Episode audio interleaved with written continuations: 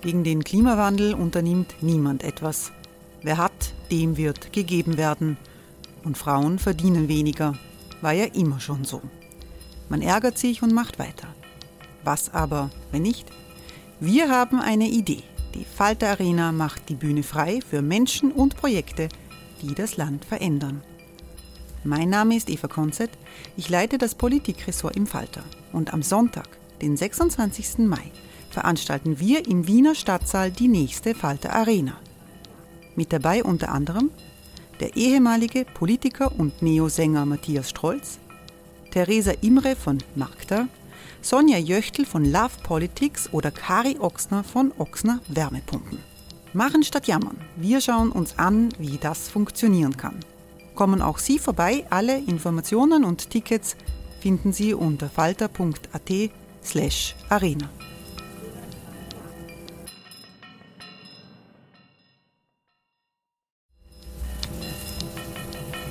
slash arena. Falter-Podcasts werden durch Werbung unterstützt.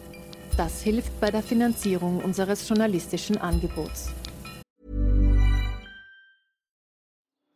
Die Erderhitzung ist kein Gefühl, aber mit vielen Gefühlen verbunden. Sorgen etwa oder Angst. Eine Veranstaltung gegen diese Ohnmacht ist Tipping Time, eine Klimakonferenz der Zivilgesellschaft.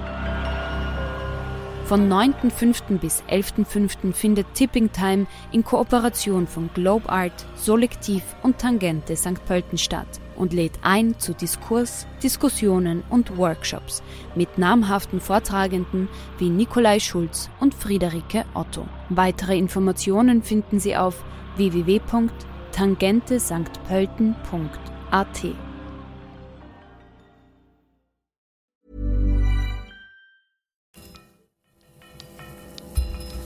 Falter Radio, der Podcast mit Raimund Löw. Sehr herzlich willkommen, meine Damen und Herren, beim Falter Radio. Der Schriftsteller Daniel Kehlmann erreicht mit seinen Romanen ein Millionenpublikum. Den Durchbruch hat ihm der historische Roman Die Vermessung der Welt gebracht. 2017 erschien Till, eine fiktive Biografie von Till Eulenspiegel inmitten des Elends von Inquisition und Dreißigjährigem Krieg. Die Corona-Zeit verbrachte Kehlmann in seiner Wahlheimat New York. Jetzt ist er wieder nach Europa zurückgekehrt. Kehlmann lebt mit seiner Familie in Berlin. Zur österreichischen Entwicklung und dem Schrecken, den ihm Türkis-Blau einst eingejagt hat, weil er fürchtete, dass Österreich dem ungarischen Modell folgen könnte, hat sich der Schriftsteller wiederholt geäußert.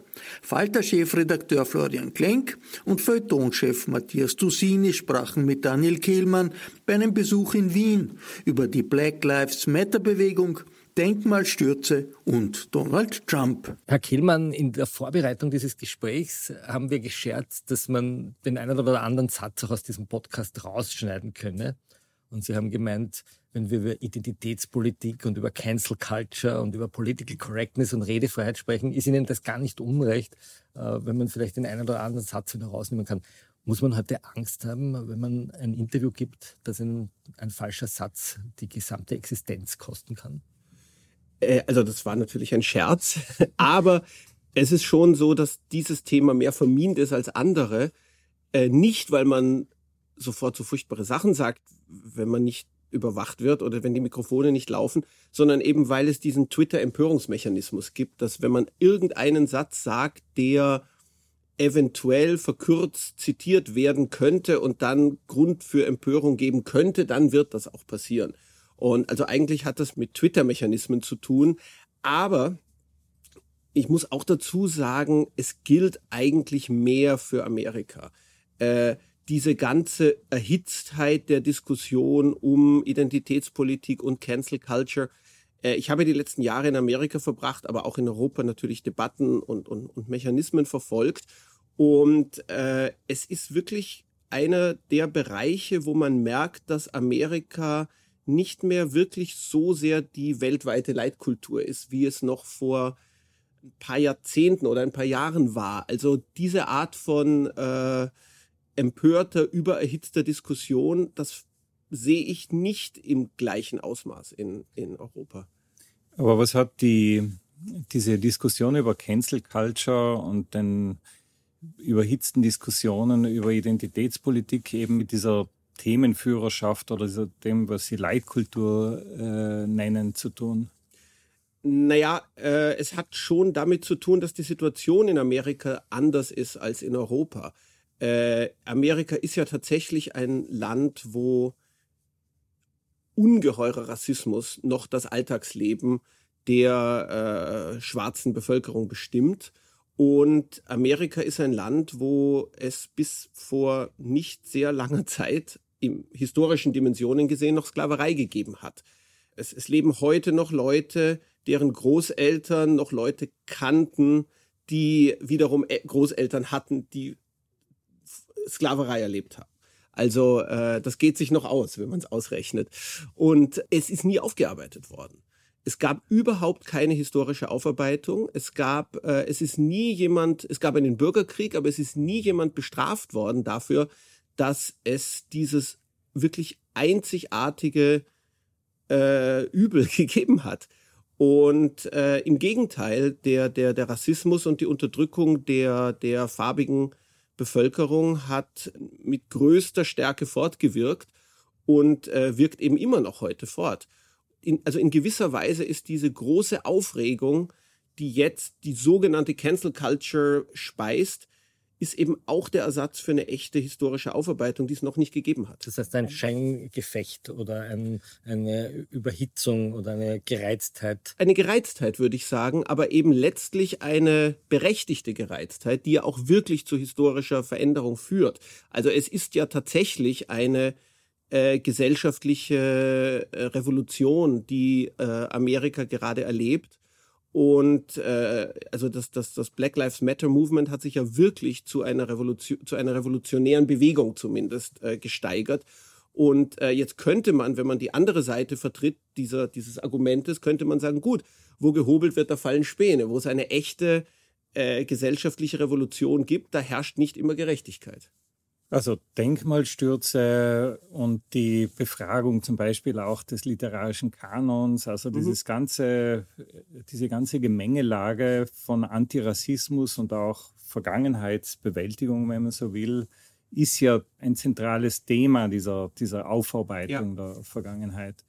Warum unterschreiben Sie dann dennoch einen Aufruf, der kritisiert, dass diese Debatten zu einer Einschränkung, nicht zu einer Öffnung des öffentlichen Diskurses, zu einer, sondern zu einer Einschränkung geführt haben. Also dieser Aufruf, den auch sehr viele äh, schwarze Intellektuelle unterschrieben haben, also es ist nicht, wie das oft dargestellt wurde, ein, ein äh, äh, weiße, weiße Leute oder weiße Männer, die sich weiße jetzt äh, aufregen. Die, zu den weißen alten Männern gehört dann eben auch jemand wie Gloria Steinem, die wichtigste Feministin äh, wahrscheinlich der, der, der, der Nachkriegszeit.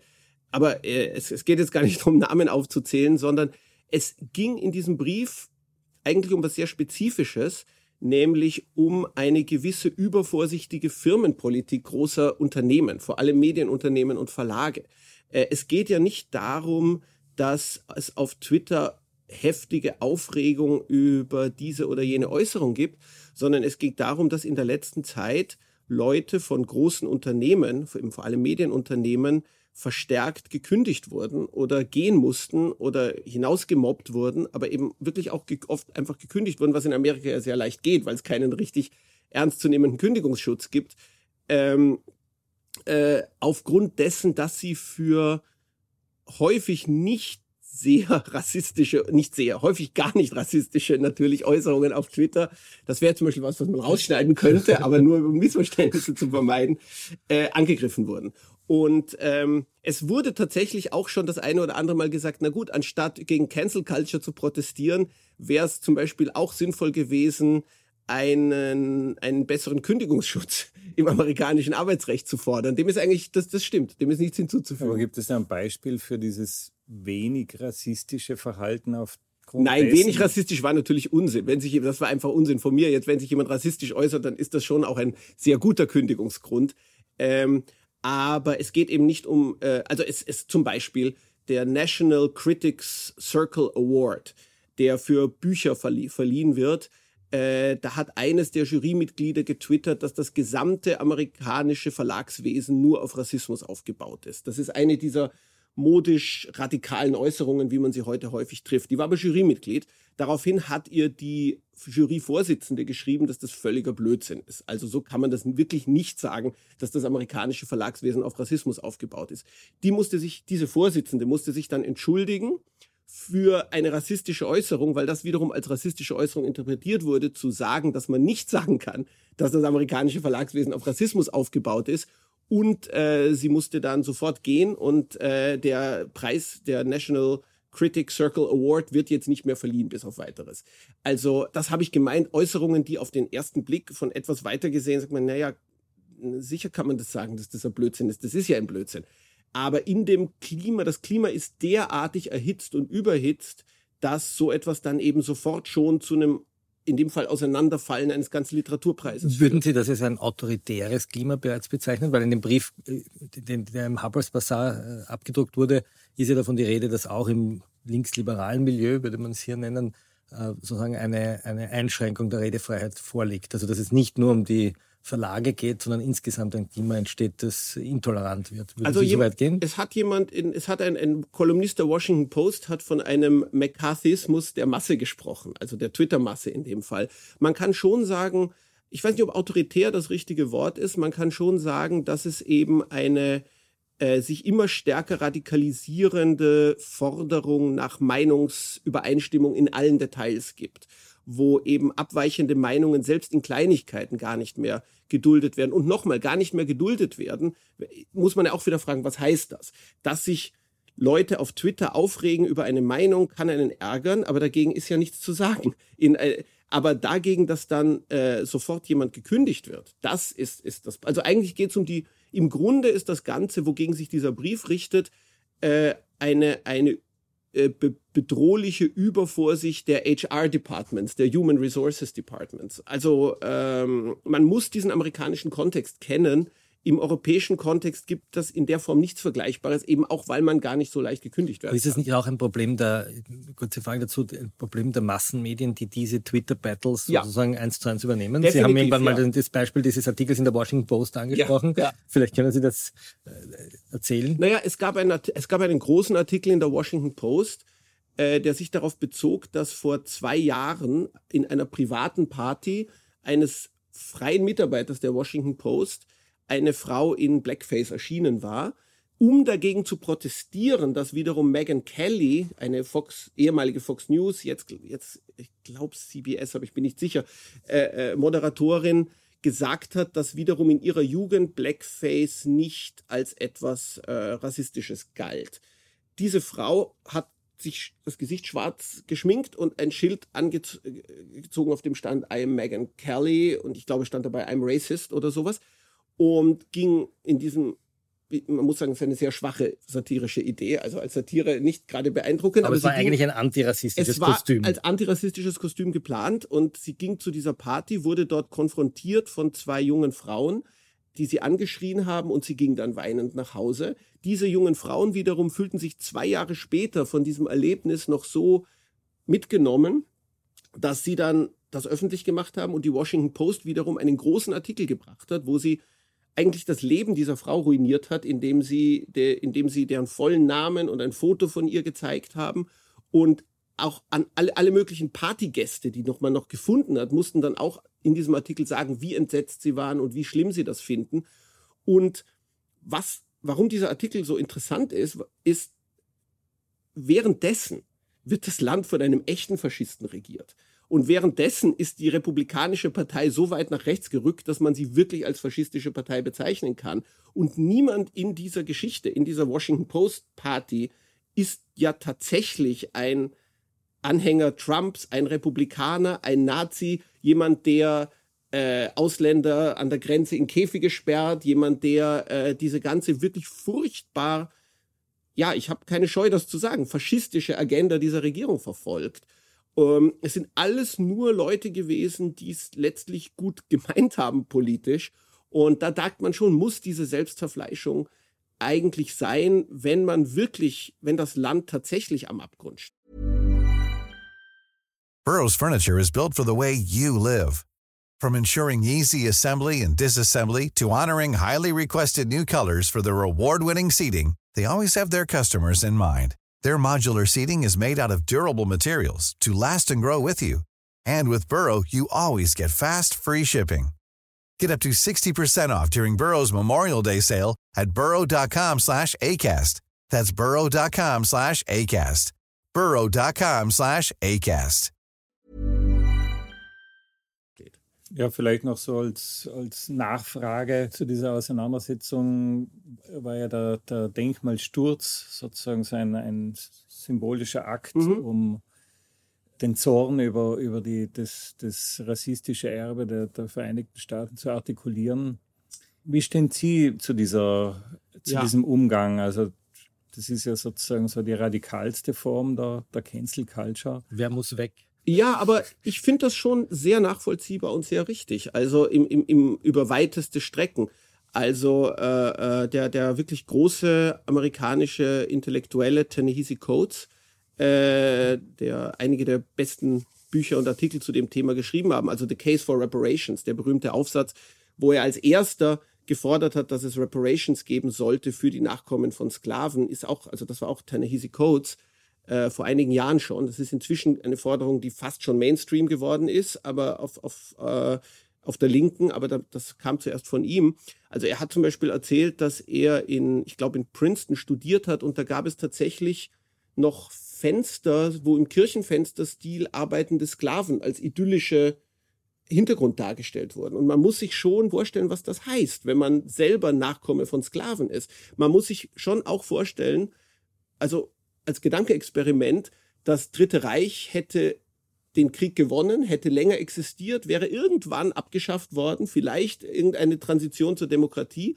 Es hätte den Holocaust gegeben und es hätte nie eine Aufarbeitung gegeben was und in was für einer Form von, von, von, äh, wie sich das Leben, wie das Leben dann aussehe für die Nachkommen von getöteten Juden. Es wäre, äh, ich, ich, und ich kann mir das sehr deutlich vorstellen, mein, mein äh, der Großteil meiner Familie ist eben auch im, im Holocaust getötet worden. Und ähm, dass dann plötzlich Leute, die Sklaven hatten, auf Denkmälern stehen. Natürlich könnte man sagen, ja, bei, im Fall von Thomas Jefferson wäre es schon auch okay, das Denkmal stehen zu lassen, aber eine Tafel daneben, dass dieser Mann tatsächlich Sklaven hatte, das ist, dagegen ist sehr schwer zu protestieren. Man könnte auch sagen, braucht die Welt wirklich ein Thomas Jefferson Denkmal? Also ich finde es auch sehr problematisch, dass wir einen Karl-Lueger Ring haben und ein Lueger Denkmal und ich hätte wirklich nichts dagegen, wenn das, wenn das äh, wegkommt. Es ist mittlerweile schön angeschmiert worden. Ne? Das ist, äh, ja, finde ich richtig Farben. und gut. Soll man das lassen? ja, soll man gerne angeschmiert lassen und es wäre tatsächlich kein schlechtes Zeichen, wenn dieses Denkmal wegkommt. Darin äh, steckt natürlich tatsächlich diese allgemeinere Diskussion über den Umgang, den denkmalpflegerischen mhm. Umgang mit den Dokumenten der Vergangenheit. Also radikal gesprochen müsste man sagen, dann müsste man eigentlich auch äh, ein Konzentrationslager Dachau dem mhm. Erdboden gleich machen. Nein, das? das? sehe ich nicht, weil, äh, weil das ist ja kein Denkmal, sondern ein Museum. Äh, und dass man das als Museum behält, um zu dokumentieren, was da passiert ist, ich glaube, dagegen kann man von keiner Seite aus einen, einen Einwand erheben. Äh, ich meine, es ist ja sowieso so, dass Denkmäler sind ja ein in vieler Hinsicht ohnehin unzeitgemäßes Ding. Also heute machen wir das ja sowieso nicht mehr. Also so, selbst Leute, die allgemein verehrt und bewundert werden, bekommen heute normalerweise nur noch in Ausnahmefällen Denkmäler. Also es ist ohnehin eine Art von äh, Erinnerungskultur, die einer ganz anderen Zeit entspricht. Und ähm, insofern ist, ist, also ist, ist da auch viel künstliche Empörung dabei. Äh, das muss man wirklich auch sagen. So wie es vor einigen Jahren eine ganze Menge künstlicher Empörung gab, als aus einem Kinderbuchklassiker, ich weiß gar nicht mehr welcher das war, ist äh, das Wort Neger entfernt worden und durch ein anderes Wort ersetzt worden. War das Ottfried Preußler? Ich weiß es gar nicht mehr. Bei, na, bei, bei, äh, kleine, äh, der, der, ich glaube, es war Preußler. Ich glaube, es war Ottfried ja. Preußler. Sowas finde ich natürlich vollkommen richtig. Und der einzige Fehler war, dass der Verlag da eine Pressemeldung gemacht hat. Ich habe dann bei anderen Verlagen nachgefragt, habt ihr das auch? Und die haben gesagt, naja, ja, aber wir haben machen das schon lange unauffällig dass wir problematische Wörter entfernen und machen keine Presseaussendung. Und es gibt da eben doch einen Unterschied zwischen äh, Dinge, die für Kinder sind, äh, und, und, und Erwachsenenliteratur. Erwachsene müssen das schon aushalten, dass bei Mark Twain Dinge stehen, die uns nicht mehr erfreuen. In der Kinderliteratur es ist wahnsinnig viel künstliche Empörung dabei, als ob, als ob diese Denkmäler, die irgendwo herumstehen und die Tauben verrichten ihr Geschäft darauf, als ob das Objekte von hohem künstlerischem Wert aber, sind. Aber sind Sie nicht auch eine sozusagen auch eine, eine, gewisse Geschichtsvergessenheit? Nehmen wir das Denkmal von Churchill, ja. das Boris Johnson äh, zunageln musste, weil Ja. er Angst hatte, dass es entfernt Ja. wird, der jetzt nicht gerade als, äh, ähm, als, äh, sozusagen als Unheilsbringer Ja. gilt. Äh, wo, wo zieht man die Grenze? Das Denkmal von Kant stand Ja. zur Debatte. Wir können wahrscheinlich in Wien jedes Denkmal, äh, Ja. wenn wir es historisch erforschen, finden wir eine Äußerung. Wo würden Sie die Grenze ziehen? es gibt kein, das ist ja das Problem bei solchen Dingen. Es gibt keine allgemeine Grenze, es gibt keine allgemeine Regel, sondern äh, man muss das wirklich von Fall zu Fall und nach dem jeweiligen Stand des Bewusstseins der einer Gesellschaft immer entscheiden. Also eben, äh, ich glaube aber, wir sind da ohnehin in einer relativ, äh, in einem relativ guten Gesamtzustand der Diskussion, glaube ich, weil es ist ziemlich klar, dass bei uns wenn man sagen würde, das Karl-Lueger-Denkmal könnte eigentlich weg, dass die Empörung über so eine Äußerung sich gering halten würde, dass das äh, eigentlich viele verstehen würden, wenn man sagt, Kant-Denkmal muss weg, dass dann die meisten sagen würden, na ja, äh, ich verstehe die Idee, aber es ist jetzt doch ein bisschen übertrieben. Wir haben eben diesen, diese, diese hoch überhitzte Diskussionsstand nicht, den Amerika hat. Eben auch deswegen, ich, ich rechne übrigens auch damit, wenn Trump, wovon ich hoffnungsvoll ausgehe, im November die Wahl verliert, dass sich das dann auch beruhigen wird, weil sehr, sehr viel an dieser Aufregung hat ja auch zu tun mit einem Gefühl der Machtlosigkeit, weil, wie gesagt, Trump mit allem, äh, mit allem davonkommt, mit äh, soweit. Und äh, da, da, und, und weil er eben ein echter, ein echter Nazi ist, äh, in vieler Hinsicht. Und das führt zu dieser merkwürdigen Dichotomie, dass auf der einen Seite eben äh, man das Gefühl hat, man kommt selbst mit der kleinsten Verfehlung nicht durch und auf der anderen Seite, jenseits eines riesigen politischen Spaltes, ist praktisch alles möglich. Und äh, das ist natürlich eine unerträgliche Situation. Und wenn Trump verliert, könnte sich da wieder etwas mehr Kohärenz herstellen. Es gab äh, vergangene Woche in Portland eine spektakuläre Aktion, wo sich eine nackte Frau den bewaffneten Soldaten mit Tränengas, Kanonen sozusagen gegenüberstellte. Sie macht die Yoga-Übungen, setzt sich nieder, spreizt sie die Beine. Auf der einen Seite eine yoga-erprobte urbane intellektuelle Schicht, auf der anderen Seite das Militäramerika, das man gemeinhin auch mit dem, was sie Trump-Faschismus nennen, in Verbindung bringt. Sind das die beiden Hälften von Amerika? Nein, da muss ich jetzt sagen, das ist wieder eine weiße europäische Sicht auf die beiden Hälften, weil die andere Hälfte tatsächlich die wesentliche Hälfte in dem Fall die schwarze Bevölkerung ist. Äh, und es wirklich einen breiten Zusammenschluss gibt äh, in, in diesen Protesten im Augenblick zwischen den Schwarzen, die protestieren gehen für ein Ende dieser Polizeigewalt. Denn Schwarze leben tatsächlich vieles andere, was wir, was wir, was wir sagen oder über Amerika sagen, verblasst neben dieser Tatsache. Schwarze leben tatsächlich im gegenwärtigen Amerika und im Amerika der letzten 20, 30, 40 Jahre in einem echten, brutalen Polizeistaat, wo ihre Rechte extrem eingeschränkt sind und wo sie jederzeit befürchten müssen, ohne Grund getötet zu werden. Und ähm, also es, die, es gibt eine breite Solidarisierung im, zum ersten Mal auch der, der, der weißen Bevölkerung mit den protestierenden Schwarzen. Und ähm, insofern ist das jetzt nicht hier das Militär, da die Leute aus, aus, aus, äh, die, aus die gentrifizierten Schichten aus Brooklyn, sondern es ist eine echte soziale Revolution. Und was jetzt auch zum ersten Mal passiert, äh, was man natürlich albern finden kann, was aber wirklich was bewirken wird. Es gibt eben auch eine große Solidarisierungsaktion der großen Unternehmen mit den Black Lives Matter Bewegung. Und man muss ja auch sehen, die zum Beispiel die homosexuellen Ehe wurde tatsächlich durchgesetzt, als es plötzlich auch eine breite Solidarisierung der Unternehmen gab damit. Also die äh, die Unterstützung von Rechten für Homosexuelle plötzlich ganz nach vorne gestellt und in ihrer Unternehmenskommunikation äh, durchgeführt haben. Da, hat, da machen sich, Dave Chappelle macht sich da sehr lustig darüber, dass das dann plötzlich, dass, dass jede Firma versucht, auch noch in ihrem in ihrer Kommunikation nach außen äh, gesellschaftlich woke zu sein, aber das ändert wirklich was.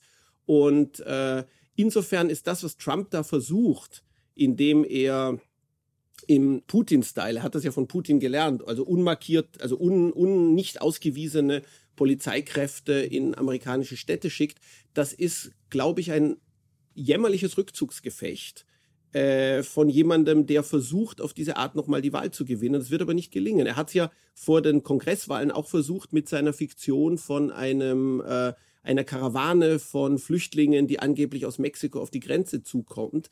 Das hat ihm auch keiner geglaubt. Das hat nicht funktioniert. Den, äh, und äh, was er, was er hier versucht, wird nicht funktionieren, weil es werden auch schon die Gerichte aktiv. Es wird in Kürze äh, Gerichtsbeschlüsse gegen diese Einsätze von, von Homeland Security in äh, Portland und eben jetzt soll es auch Chicago werden geben. Und äh, es sind natürlich bedrohliche Bilder, die da produziert werden, aber politisch ist es jetzt schon eine Niederlage. Kommen wir kurz, Sie haben gesagt, da ist ein Polizeistaat entstanden für Schwarze in den letzten 20, 30 Jahren. Oder sogar länger. Ist, also, der, ist ja. der neu entstanden? Also Nein. würde jemand, der in den 70er Jahren äh, in einen Dornröschenschlaf fällt und heute aufwacht, wirklich einen veränderten Polizeistaat erleben oder Nein. ist er einfach fortgeschrieben und verschärft worden? Nein, er ist fortgeschrieben und, und, und verschärft worden. Man hätte ihn auch in den 50er Jahren, man hätte ihn auch in den 40er Jahren vorgefunden. Äh, es wäre nur mehr aufgefallen, weil natürlich das Leben der Weißen, äh, die davon nicht betroffen sind, sich immer mehr liberalisiert hat. Also praktisch die Schere geht immer weiter auseinander. Aber ich meine, es, es, das sind wirklich ganz simple Dinge, die, wenn man, wenn man von New York nach, nach Long Island fährt im Auto, steht da die Polizei auf der Straße und passt auf, wie bei uns auch. Aber wenn vier Schwarze im Auto sitzen oder auch wenn zwei Weiße im Auto sitzen und sie nehmen zwei schwarze Freunde mit, können sie viel eher damit rechnen, dass das Auto angehalten wird und durchsucht wird und immer noch. Also es sind wirklich Dinge, die man im Alltag andauernd erlebt und dazu eben dieser Umstand, dass, also was sich jetzt geändert hat, warum es eigentlich diese Revolution, diese Black Lives Matter Revolution gerade jetzt gibt, ist ganz wesentlich natürlich die Handykamera. Das war immer so, dass, dass, dass ständig äh, bei Konfrontation mit der Polizei Schwarze getötet wurden, erschossen, ohne äh, äh, ja, erstickt, wie, wie, also und es dann eben hieß, die hätten eine Waffe gezückt, die hätten sich gewehrt, das ging nicht anders und plötzlich gibt es die Handykamera und all diese Konfrontationen oder viele davon werden aufgenommen.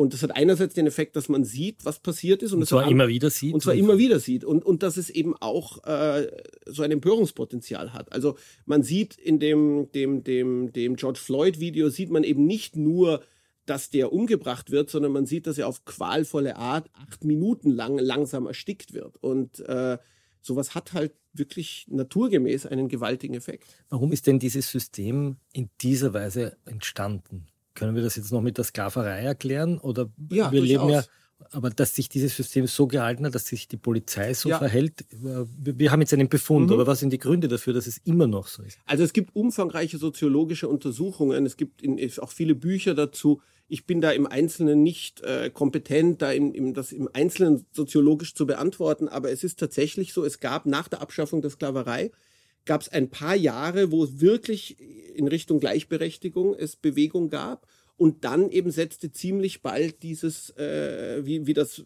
genannt wird, Jim Crow-System ein, wo man also versucht hat, die schwarze Bevölkerung äh, rechtlos zu halten. Und das ging immer über Einsatz der Polizei. Also das war ganz wesentlich schon nie ausgesprochen, aber immer implizit eine Aufgabe der Polizei in Amerika, die, äh, die schwarze Bevölkerung in äh, Armut und Rechtlosigkeit zu halten. Jetzt ist Joe Biden jemand, der ja auch bekannt dafür ist, dass er gerade die scharfen Drogengesetze, die zum mhm. Beispiel zu einer Inhaftierungsepidemie, ja. äh, muss man schon sagen, geführt hat, äh, bekannt ist. Äh, erhofft man sich von Joe Biden jetzt hier eine Änderung? Wie positioniert er sich oder wie, nehmen Sie, wie haben Sie ihn wahrgenommen in diesem Wahlkampf? Im Augenblick positioniert er sich sehr gut eigentlich. Er hat verstanden, dass das damals ein politischer Fehler war.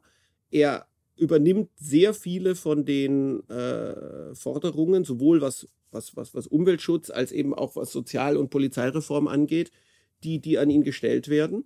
Man hat natürlich am Anfang gedacht, das wird ihn unter Umständen sehr schaden, dass er mit diesen, äh, mit diesen Gesetzen damals zu tun hatte. Aber es stellt sich heraus, es nützt ihm natürlich viel mehr, dass er der Vizepräsident des schwarzen Präsidenten Obama war. Das nützt ihm viel mehr, als ihm all diese anderen Dinge schaden können. Ich, ich höre so oft dieses Narrativ, dass Biden senil wäre und gar nicht mehr richtig zurechnungsfähig. Das versucht jetzt Trump natürlich auch zu, zu, zu fördern, aber das habe ich eben auch besonders oft von Europäern gehört. Immer, ja, aber Biden, der ist doch schon senil. Der ist ein bisschen langsamer geworden, als er war. Er verspricht sich öfters ein bisschen kommt seine Neigung zum Stottern. Er hat ja als Kind gestottert und das kommt jetzt ein bisschen zurück im Alter. Aber Senilität ist weit, nach meiner Beobachtung in weiter Ferne. Also wenn man die, die äh, Diskussion mit Bernie Sanders gesehen hat, immerhin, glaube ich, zweieinhalb Stunden live im, im, im Fernsehen, die Sorge habe ich gar nicht. Also ja, er ist ein alter Herr. Äh, natürlich wäre Elizabeth Warren eine energischere und auch in den Positionen sympathischere Präsidentin gewesen. Aber äh, er macht das schon, soweit man sehen kann, macht er das alles gut. Kommen wir kurz zum Thema der Pandemie. Mhm. Sie haben ein, ein, sehr großes Interview der Süddeutschen Zeitung gegeben, am, so am Höhepunkt des. Lockdowns. Und äh, wenn ich richtig, wenn ich es richtig gelesen habe, habe ich da so eine zarte Kritik an einer sozusagen Lust am Autoritären mhm. äh, durchgelesen. Ähm, so rückblickend betrachtet, stehen Sie weiter zu dieser Kritik? Sie haben sozusagen gemeinsam mit Juli C., glaube ich, mhm. auch so die Stimme erhoben für äh, gegen eine Begeisterung des, äh, des ja. Verlusts von Freiheitsrechten. Haben wir das wirklich erlebt oder haben, haben da die Rechtsstaatsverteidiger vielleicht überreagiert? Ich glaube, die Tatsache, dass die Rechtsstaatsverteidiger so stark reagiert haben, hatte auch einen Effekt, dass nämlich wirklich immer wieder überprüft wurde und immer wieder auch darüber geredet wurde, wie weit darf und, und soll man gehen. Und ich meine, ich, es war ja gestern, hat ja in Österreich das, das Verfassungsgericht eben vieles von den oder einiges von den radikaleren Ausgangsbeschränkungen auch für verfassungswidrig erklärt oder für gesetzeswidrig, gesetzeswidrig, nicht verfassungswidrig, gesetzeswidrig. Ich glaube schon, dass es wichtig ist, diese Diskussion zu führen und dass es wichtig war, sie zu führen. In einem Punkt, wie sich zeigt, haben wir nicht recht gehabt, zu meiner Freude und Beruhigung. Ich hatte die Sorge, dass diese Lockdown-Maßnahmen viel, viel länger aufrechterhalten werden. Also dass die Gesellschaft sich dann lange Zeit gar nicht traut, da wieder rauszukommen in eine äh, in einigermaßen kontrollierte Normalität.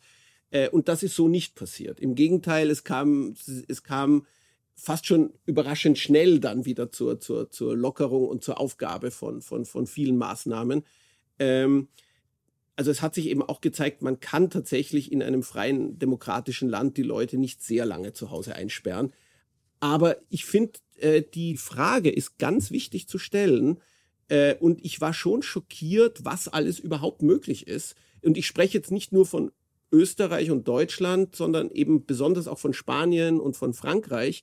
Ähm, in Spanien hat man tatsächlich die Kinder über zwei Monate zu Hause eingesperrt. Man durfte mit einem Kind nicht mal spazieren gehen. Wenn man das gemacht hat, hat die Polizei einen zurückgeschickt. Das hat überhaupt keinen Sinn, was Bekämpfung des Virus angeht. Äh, das ist einfach nur Traumatisierung und Quälung und Krankmachung einer ganzen Generation von Kindern. In, in Frankreich äh, durfte man nicht zu weit weggehen von seiner eigenen Wohnung, nicht mal spazieren gehen ohne einen Passierschein. Ähm, das ist auch virologisch und, äh, oder epidemiologisch, müsste man sagen, Unsinn. Äh, und eben dieses Betretungsverbot des öffentlichen Raumes, das es in, in, in Österreich gab und dass man sich in Bayern nicht auf, auf Bänke setzen durfte und ein Buch lesen, das, was die Polizei nochmal extra getwittert hat, äh, das soll einen, finde ich, schon schockieren, was überhaupt alles wie schnell in unseren freien demokratischen Rechtsstaaten machbar ist. Was auffällt, ist, dass die Kritik daran eigentlich nicht von der politischen Linken und mhm. auch nicht von den liberalen Kräften gekommen ist, sondern eigentlich von den Rechten, mhm. auch von den Rechtsextremen. Ja, ja, ja. Ähm, auch hier in Österreich ist es mittlerweile die FPÖ, die sich sozusagen hier als die das Partei des, Problem, des, ja. die Partei des Liberalismus versucht zu ja. etablieren. Ähm, interessanterweise Orban nicht kritisiert. Mhm, ja. äh, wie ist das erklärbar? Wenn man in die sozialen Medien schaut, hat man ja fast das Gefühl, dass die politische Linke hier besonders autoritär und, und ja. ist das einfach Mitgefühl mit Kranken? Und, ich glaube das zum Teil. Also das ist sicher eine, ein, ein positiver Impuls, das Mitgefühl mit Kranken eben auch das Grundgefühl, es, letztlich geht es auch um die Frage von staatlichen Eingriffen. Die Rechte ist immer tendenziell äh, eher gegen staatliche Eingriffe. Die Linke findet staatliche Eingriffe tendenziell immer in die Wirtschaft zum Beispiel wünschenswert oder notwendig. Und wir erreichen, wir sind hier aber in, einer, in, in einem Punkt, wo staatliche Eingriffe nochmal ein ganz anderes Ausmaß äh, erreichen. Und äh, ich, ich, ich wundere mich selber darüber, weil natürlich, äh, ja, ich glaube, es hängt eben auch damit zusammen, bei mir kam hier wirklich auch der Philosophiestudent durch, der ich ja war, äh, dass Gesetzlichkeit und Rechtlichkeit so wichtig ist.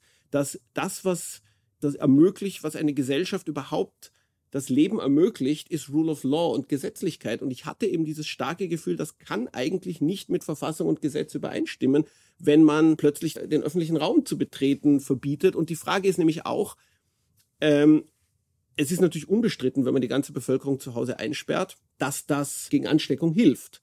Nur die Frage ist, was wollen wir überhaupt, was die Regierungen alle tu alles tun können für die Volksgesundheit? Äh, Markus Gabriel, der, der Philosoph, hat in einem Interview gesagt, naja gut, es gibt ja immer Dinge, die helfen würden, die wir aber nicht machen. Man könnte ja auch alle Infizierten erschießen. Dann ist der Virus auch sehr schnell weg. Aber das ist natürlich ein Paradebeispiel für eine Maßnahme, die helfen würde, aber die wir nicht tun würden. Und so ist es eben auch mit dem Einsperren der Bevölkerung, wie es zum Beispiel in Spanien passiert ist. Klar hilft das, aber man soll es nicht machen. Ähm, in den zahlreichen amerikanischen Bundesstaaten wurden ja die hm. Beschränkungen weitgehend aufgehoben. Ist das der richtige Weg? Wie sich zeigt, nicht. Das wurde zu früh aufgehoben. Äh, und ich meine, man muss von unterschiedlichen Beschränkungen reden. Äh, was dort auf, es, es gab ja nie Ausgangssperren in, in, in Amerika. Das ist äh, überhaupt nicht durchsetzbar in, in, in den Vereinigten Staaten. Äh, es gab auch keine Einschränkung der Bewegungsfreiheit. Es war kurze Zeit im Gespräch, New York äh, abzuriegeln, so wie das, so wie Oslo oder Madrid abgeriegelt wurden. Und dann hat äh, Andrew Cuomo, der Governor von New York State, hat dann auf CNN gesagt, das wird er nie unterschreiben, das ist gegen die Verfassung. Äh, amerikanische Bürger haben nach Verfassung das Recht, sich frei zu bewegen in ihrem Land. Und damit war diese Diskussion beendet. Trump wollte tatsächlich äh, äh Manhattan abriegeln für einen Moment. Ähm, was zu früh geöffnet wurde, waren die Geschäfte und die Theater und die Kirchen. Und da kann man natürlich sagen, die Schließung von Geschäften, die Schließung von Theatern, die Schließung von Kirchen, das bedrückt mich natürlich auch, aber das ist jetzt nicht etwas, was mich in äh, rechtsphilosophischer Hinsicht furchtbar aufregt, sondern das, wo ich wirklich das Gefühl habe, das kann man zum Teil gar nicht machen und sollte man nicht machen dürfen, ist Ausgangssperre. Und die gab es in Amerika nie. Ähm, Sie haben die, die Zeit der Corona äh, in New York mhm. verbracht. Äh, in dieser Zeit gab es äh, Aufnahmen von anonymer Gräber, eigentlich von, von armen Gräbern auf einer New York, New York vorgelagerten Insel. Es gab diese Aufnahmen von massenhaften Abtransport von Särgen aus Krankenhäusern. Waren die Maßnahmen dann doch nicht stark genug in New York? Doch, doch, die waren, in New York waren die Maßnahmen ungefähr die gleichen wie in Deutschland und ungefähr gleich wirksam, nämlich sehr. Also New York hat die Zahl der Erkrankungen sehr gedrückt. Es gibt ist und ist jetzt auf einer wirklich sehr niedrigen äh, Level von, von, von Erkrankungen. Äh, diese, der, der, der, das massenhafte Sterben, das es natürlich gegeben hat, das war, das waren natürlich Leute, die sich äh, Haupt zum Großteil vorher infiziert haben, bevor die Geschäfte geschlossen wurden und die Theater geschlossen wurden und all diese Maßnahmen gegriffen haben. Das waren, äh, das passiert ja immer, das Sterben am Coronavirus passiert ja immer mit einer zwei bis vier Wochen Verzögerung gegenüber der Infektion. Und äh, die, der Höhepunkt der Todes, Todeskurve war, wenn ich mich richtig erinnere, im April. Das heißt, das waren Infektionen äh, Anfang bis Mitte März und da war das Leben ja noch ganz normal, erinnere ich mich. Ich war noch auf, ich war noch im Theater in New York, ich war noch in großen Veranstaltungen mit, mit, mit, äh, ich war noch auf einem Empfang des Penn Clubs mit, mit äh, 700 Leuten Ende der ersten Märzwoche. Also, ähm, das heißt, äh, das hat einfach zu tun gehabt mit der normalen Verzögerung der Infektions, des Infektionsgeschehens. Ich finde, dass New York wirklich ein gutes Beispiel dafür ist, wie man das richtig, wie man richtig, es richtig macht. Also die richtigen Maßnahmen ohne Überreaktion. Das ist natürlich alles äh, Andrew Cuomo zu verdanken. Also Trump hatte damit nichts zu tun. Haben die Medien überreagiert? Sie haben, wenn ich es richtig gelesen habe, ja auch kritisiert, dass die Bilder der sogenannten Massengräber äh, ja. ein bisschen aus dem Kontext gerissen wurden. Mhm. Und das, das, die äh, europäischen Medien. Es gab eine extreme Angstlust in New York, äh, außerhalb von New York, also in Europa, die, die Vernichtung von New York darzustellen. Also das war auch zu, sehr zu sehen in, der, in den ARD-Tagesthemen, äh, wo fast kein Tag verging, ohne dass diese Zeltstadt im Central Park gezeigt wurde, dieses Feldlazarett. Und die Geschichte dieses Feldlazarettes ist sehr interessant, weil das ist eine äh, religiöse, sehr rechte religiöse Organisation, äh, wenn ich mich richtig erinnere, von einem gewissen Falwell geführt, der der Stadt angeboten hat. Die machen das normalerweise in äh, Katastrophengebieten in Afrika und er hat der Stadt angeboten, ein Feldlazarett aufzustellen im Central Park. Und das war zu der Zeit, als die ganz große Krankenwelle immer prognostiziert wurde. Und Cuomo hat gesagt, naja gut, wir werden es wahrscheinlich nicht brauchen, aber wir wissen es nicht ganz sicher und wir können nicht Nein sagen zu so einem Feldlazarett, wenn es uns angeboten wird. Und das wurde dann gebaut. Das war aber nie voll. Äh, das war nie voll. Das wurde tatsächlich unter dem Strich nicht benötigt. Dieses Lazarett ist aber um die ganze Welt gegangen. Die Bilder jetzt äh, ist sogar schon Kriegsgebiet im Central Park. Aber Sterbehalle eigentlich, ne? dass es keinen Platz mehr gibt für die Toten. Und das war was anderes. Also das Feldlazarett war die eine Sache, diese Zelte, die man immer gesehen hat, und das andere waren die Kühlhäuser, die Kühltransporte mit den Toten. Und es ist schon richtig, es gab sehr, sehr viele Tote. Es gab furchtbares, äh, äh furchtbare Mengen an, an, wie das in der, in der, in der äh, Epidemiologie, glaube ich, heißt Übersterblichkeit in den Krankenhäusern. Ähm, nur diese Kühlhallen hatten eben auch damit zu tun, dass man keine Begräbnisse durchführen konnte, weil äh, natürlich äh, wegen den sehr strikten Social Distancing Regeln keine Leute zusammenkommen durften, also keine, keine Begräbnisbesucher, Gäste. Und dass man eben auch aus dem Grund sehr viele Begräbnisse einfach aufgeschoben hat. Das heißt überhaupt nicht, dass es, dass New York nicht sehr hart getroffen war und dass es, es war natürlich eine, eine, eine sehr, sehr ernste Situation. Aber es heißt für mich, dass ähm, dieser Rekurs auf Bilder, der in den Massenmedien immer passiert, an sich problematisch ist, weil Bilder können viel heißen und gar nichts heißen. Und letztlich, wenn es um Informationen geht, noch dazu Informationen über sowas Abstraktes wie ein Infektionsgeschehen, sind Bilder an sich äh, äh, äh sehr, sehr irreführend. Gegenwärtig gibt es ja, glaube ich, die größten Zahlen überhaupt. Also es wird mehr ja. angesteckt und mehr gestorben als jemals zuvor in den Vereinigten Staaten. Aber es gibt eigentlich keine Bilder mehr dazu. Mhm. Hat sozusagen die Medienöffentlichkeit das Interesse an dem Thema verloren? Das kann ich nicht so beurteilen, weil ich verfolge das schon sehr und die in den amerikanischen Medien ist das natürlich jeden Tag die Schlagzeile, große Schlagzeile, die neuen Infektionszahlen. Ich glaube ja, ich glaube, dass im Augenblick etwas Interessantes passiert, nämlich dadurch, dass die weltweite Reisetätigkeit praktisch eingeschränkt, kann man gar nicht sagen, äh, dass sie gar nicht mehr stattfindet, äh, erleben wir eine Renationalisierung von Informationen, die ich nie für möglich gehalten hätte. Das heißt, auf einmal ist in Europa Amerika wirklich so weit weg, dass es ganz abstrakt ist, was da passiert. Oder eben auch Afrika oder, oder Südamerika. Und dass man es auch gar nicht so genau weiß. Also mich hat vor ein paar Tagen ein Freund gefragt, sind die Museen eigentlich wieder offen in New York? Ich habe gemerkt, das weiß ich gar nicht. Also, obwohl ich das alles dachte zu verfolgen, wusste ich das plötzlich nicht. Und ähm, umgekehrt wissen die Amerikaner auch überhaupt nicht, mit denen ich rede, wie das Leben in Europa jetzt im Augenblick aussieht. Äh, was Virus angeht, Maskenpflicht. Also Information reist zwar mit Lichtgeschwindigkeit, aber wenn plötzlich Menschen nicht mehr reisen, tut sie das auch nicht mehr wirklich. Also wir, es ist eine ganz seltsame ja, also äh, ja, ich, ich, mir fällt kein besserer Ausdruck an, Renationalisierung des Informationsflusses. Kommen wir zum Schluss noch. Sie sind jetzt wieder nach Wien zurückgekehrt oder haben vor, ein bisschen in Wien zu sein hin und wieder oder ja. auch nach Deutschland. Wie denn das, wenn man so nach langer Zeit äh, aus Amerika zurückkommt, äh, diese Regierung sieht, Sebastian Kurz sieht, ja. den Weltstar, den Jungen, mit einer grünen Regierung, nicht mehr mit einer blauen, den Ibiza-Ausschuss ja. verfolgt, äh, all die Skandale, die wieder aufpoppen. Sind Sie trotzdem beruhigt, hier zu sein? Also im Augenblick, äh, ja, wie gesagt, beruhigt.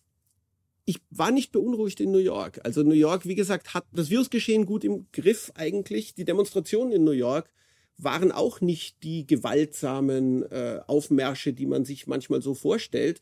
Äh, also vor der Abreise habe ich das noch ein bisschen gesehen und das war eigentlich eine entspannte heitere Atmosphäre, viele junge Leute. Es, es, es ist nicht so, dass Amerika gerade in Anarchie und, und, und Katastrophe zerfällt. Jedenfalls nicht von, aus, aus der New Yorker Perspektive. Aber es ist natürlich schön, wieder hier zu sein und ähm, eben zu erleben, also zum Beispiel in Amerika ist das Maskenthema auch so aufgeladen und politisiert, dass man in New York auch ohne Maske nicht mal alleine auf der Straße gehen darf. Und dass man hier ganz normal, man kann sich im Freien kaum anstecken. Das wissen wir ja durch die, durch die vielen Virologen, Interviews und Podcasts, die wir alle hören. Und dass man hier ohne Maske auf der Straße gehen kann, ist allein schon wundervoll. Äh, und, ohne dass man aufgefordert, ohne dass man für den Leuten um einen herum für einen Trump-Wähler gehalten wird. Aber das, was die, was die, was die, äh, was die politische Seite angeht, ich hatte mir ganz große Sorgen gemacht, bevor Ibiza passiert ist. Und ich habe wirklich gedacht, dass, äh, dass Wien und Österreich auf dem Weg in ein ungarisches Modell äh, sind und dass, dass, äh, dass die Demokratie hier vielleicht mehr bedroht war als irgendwo sonst in, in, in Westeuropa. Und ich finde es auch ganz toll, um das mal zu sagen bei der Gelegenheit, was der Falter da getan hat, ähm, äh, um, um, um, um Missstände aufzudecken. Und die, ich meine, ich, ich bin ja jetzt im Augenblick wirklich wieder daheim zu Besuch, wie Gerhard Bronner das mal genannt hat. Also ich bin nur Besucher, also ich sehe es vielleicht nicht in der nötigen Tiefe, aber diese Sorge habe ich im Augenblick nicht mehr. Und äh, ich bin schon sehr froh, dass dieser katastrophale Zustand so märchenhaft plötzlich beendet wurde. Und ich bin immer noch kein Fan von Sebastian Kurz, aber ich bin immerhin froh, dass er die, ich habe ja damals vor einem Jahr in einer Rede an ihn appelliert, was er sicher überhaupt nicht weiß, aber ich habe appelliert, äh, auch an die Geschichtsbücher zu denken, die mal über ihn berichten werden und diese furchtbare Situation zu beenden. Und er hat es dann gemacht, nicht wegen meiner Rede, naturgemäß, sondern wegen Ibiza. Aber es wäre jetzt auch falsch, wenn ich sagen würde, mir ist das völlig egal, dass er das gemacht hat. Ich verachte ihn immer noch. Also ich bin immer noch kein Fan, aber ich bin froh, dass er diese Entscheidung getroffen hat oder dass sie ihm, sagen wir mal, dass, dass sie ihm, äh, dass er in diese Entscheidung gedrängt wurde. Eins von beidem, aber sie wurde getroffen. Vielen Dank für das Gespräch. Sehr gerne. Das war ein Gespräch mit Daniel Kehlmann, das Florian Klenk und Matthias Tusini beim jüngsten Besuch des Schriftstellers in Wien geführt haben. Ich verabschiede mich von allen, die uns auf UKW zuhören, im Freirad Tirol und auf Radio Agora in Kärnten. Was Österreichs Autoren zu sagen haben, können Sie regelmäßig im Falter lesen, jede Woche. Daher der Hinweis, ein Abonnement des Falter unterstützt Qualitätsjournalismus und hält Sie auf dem Laufenden. Ein Abo kann man auch im Internet bestellen über die Adresse abo.falter.at. Ursula Winterauer hat die Signation gestaltet, Anna Goldenberg betreut die Technik. Ich verabschiede mich bis zur nächsten Folge.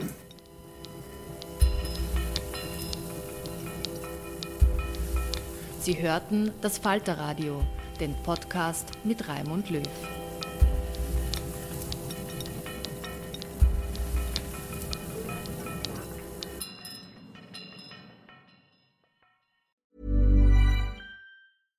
Cool fact a crocodile can't stick out its tongue. Also, you can get health insurance for a month or just under a year in some states. United Healthcare short term insurance plans, underwritten by Golden Rule Insurance Company, offer flexible, budget friendly coverage for you. Learn more at uh1.com. Planning for your next trip? Elevate your travel style with Quince. Quince has all the jet setting essentials you'll want for your next getaway, like European linen, premium luggage options, buttery soft Italian leather bags, and so much more and is all priced at 50 to 80% less than similar brands. Plus, Quince only works with factories that use safe and ethical manufacturing practices. Pack your bags with high-quality essentials you'll be wearing for vacations to come with Quince. Go to quince.com/pack for free shipping and 365-day returns.